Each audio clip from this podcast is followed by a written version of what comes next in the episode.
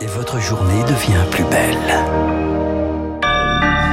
Nous sommes le lundi 3 octobre 2022. Bon réveil, bon début de semaine, il est 7h.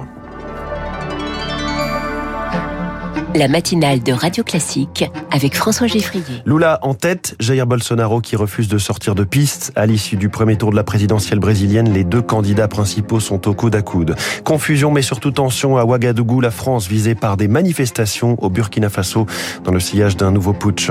Et puis le ballet des seringues reprend lancement de la campagne de rappel contre le Covid-19 avec les tout nouveaux vaccins anti-Omicron. Après ce journal, 7h10, pourquoi les prix du pétrole flambent à nouveau ce matin? Ce sera l'édito de François Vidal. 7h15, les stars de l'écho, un banquier en pleine remontée des taux d'intérêt et d'une inflation historique.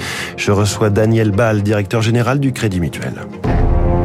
Radio classique.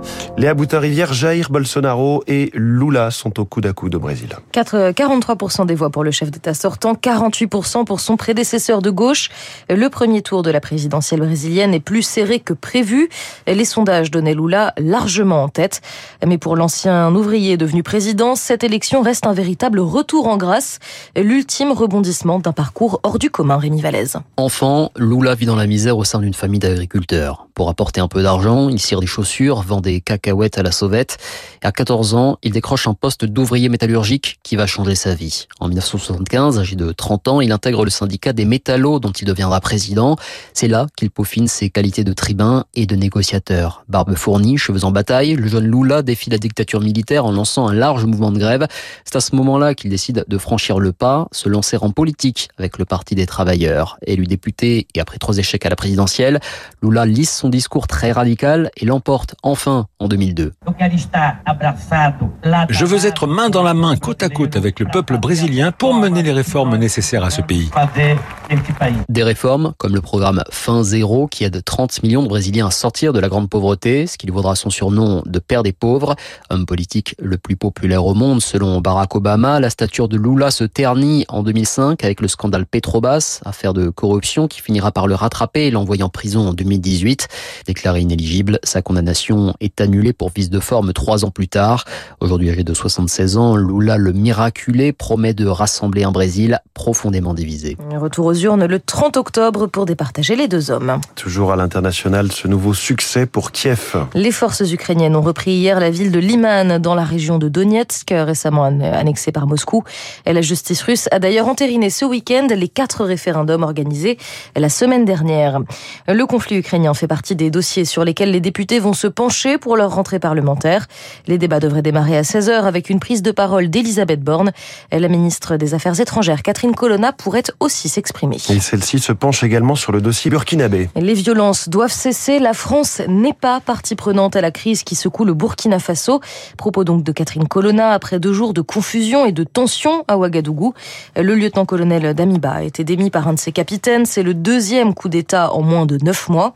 Alors que l'incertitude régnait dans la capitale, des manifestations hostiles à la France ont éclaté. L'ambassade a été prise d'assaut.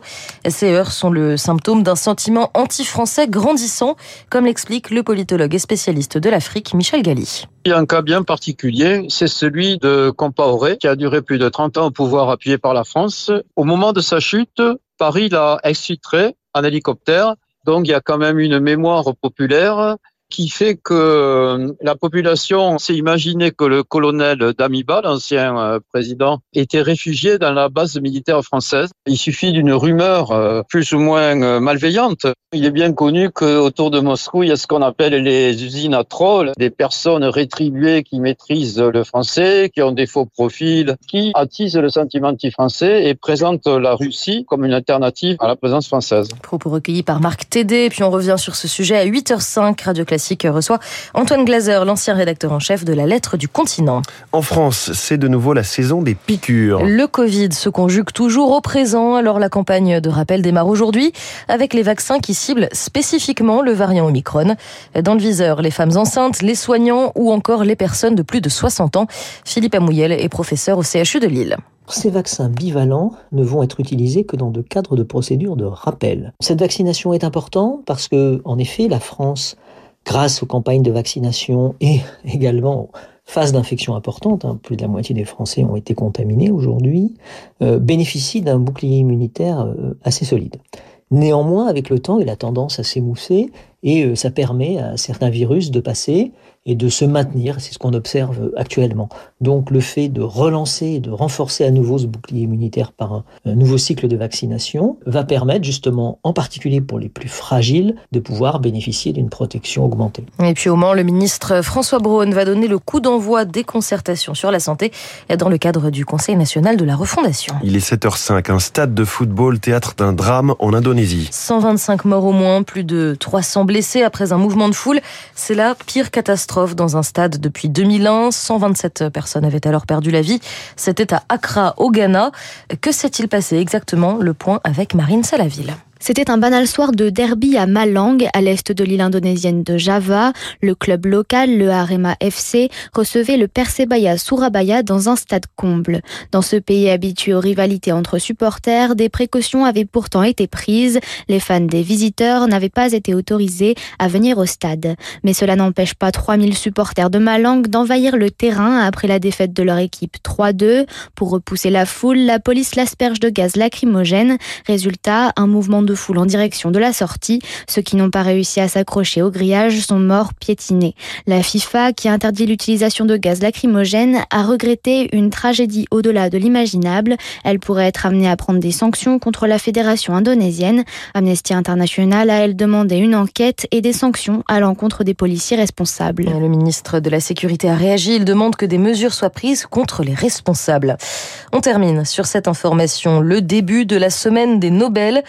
Prix de médecine ouvre le bal ce lundi. Plusieurs avancées pourraient être récompensées. Les vaccins ARN messagers, par exemple, ou encore des progrès dans les traitements contre les cancers du sein. Le prix sera décerné vers 11h30. Ce serait bien qu'ils aient quelque chose contre la voix cassée. Ça pourrait être utile en cette période. Merci beaucoup, Léa Boutin-Rivière. Il est 7h06. Dans un instant sur Radio Classique, l'édito de François Vidal. On a à peine profité de la baisse des cours du pétrole que déjà ils flambent à nouveau. Merci, l'OPEP. Et puis cette question, y a-t-il un risque de blocage du crédit immobilier? Daniel Ball, directeur général du Crédit Mutuel, est ce matin.